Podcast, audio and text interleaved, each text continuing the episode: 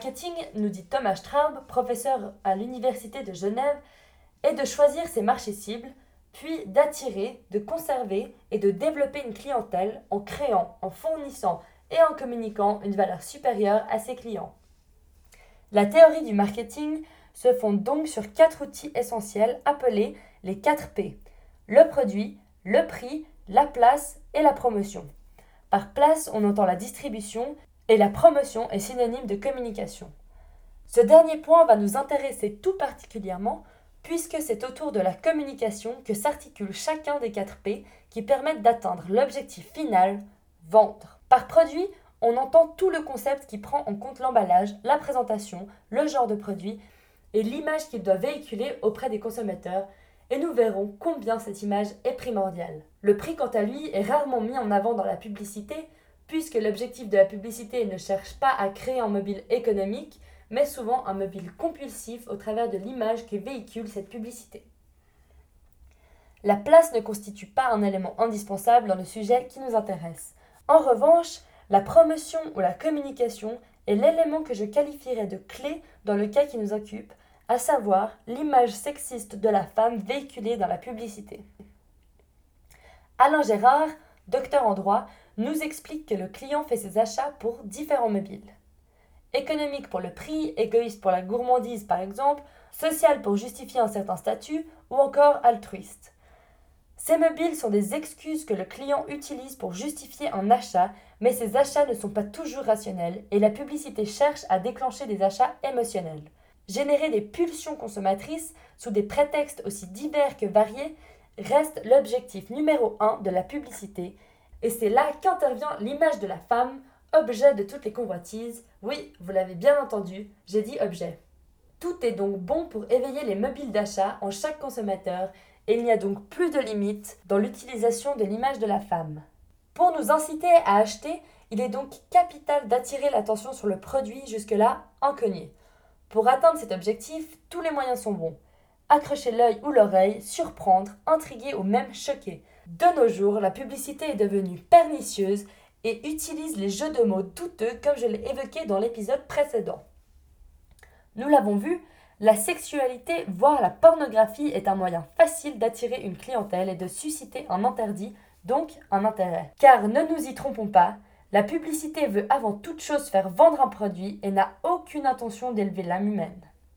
Ainsi, l'utilisation de l'image de la femme dans la publicité reste un moyen efficace d'arriver à ses fins, autant pour faire connaître le produit que pour l'impact qu'il va laisser dans nos mémoires. Souvenez-vous, une personne est soumise à une moyenne de 2000 publicités par jour.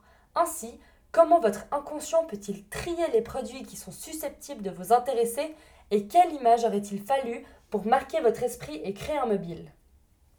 Nous avons compris la publicité reste un moyen indispensable pour tenter de démarquer certains produits par rapport à d'autres. Toutefois, certains produits peuvent se passer de publicité.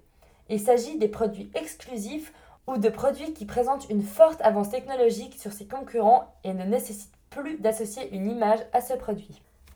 À titre d'exemple, l'iPhone n'a jamais été associé à un artifice sur une des publicités d'Apple l'avance technologique suffit à faire vendre le produit.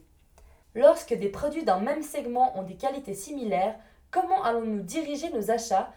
Comment allons-nous différencier ces produits? Vous devrez certainement associer un nom à une image, à une émotion ou encore à un stimuli particulier. Là encore, l'image de la femme permet de marquer l'inconscient chez le consommateur et de créer une émotion positive. À l'instar du luxe, le marché de masse reste très concurrentiel et les stimuli sont essentiels pour vous permettre de faire votre choix face à une offre déconcertante de mayonnaise ou de déodorant. Au-delà de l'utilisation d'images plaisantes, les publicitaires tablent sur l'instinct du consommateur. Si l'instinct de reproduction est stimulé par l'image de la femme, le pouvoir est aussi un sentiment très présent dans l'esprit des consommateurs. La standardisation du consommateur est par ailleurs aussi un but non avoué de la publicité.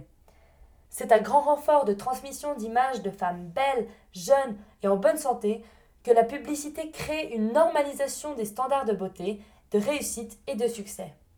Les publicitaires doivent toutefois adapter leur message aux standards de beauté en vigueur dans les différentes sociétés et zones géographiques. La femme brune ou blonde, active et mince, ne répondra pas aux critères de beauté d'un consommateur asiatique ou africain. C'est clair qu'il euh, faut quand même dans la communication que le, le, consommateur ou la future consommatrice se, se, sente euh, ou en tout cas impliqué.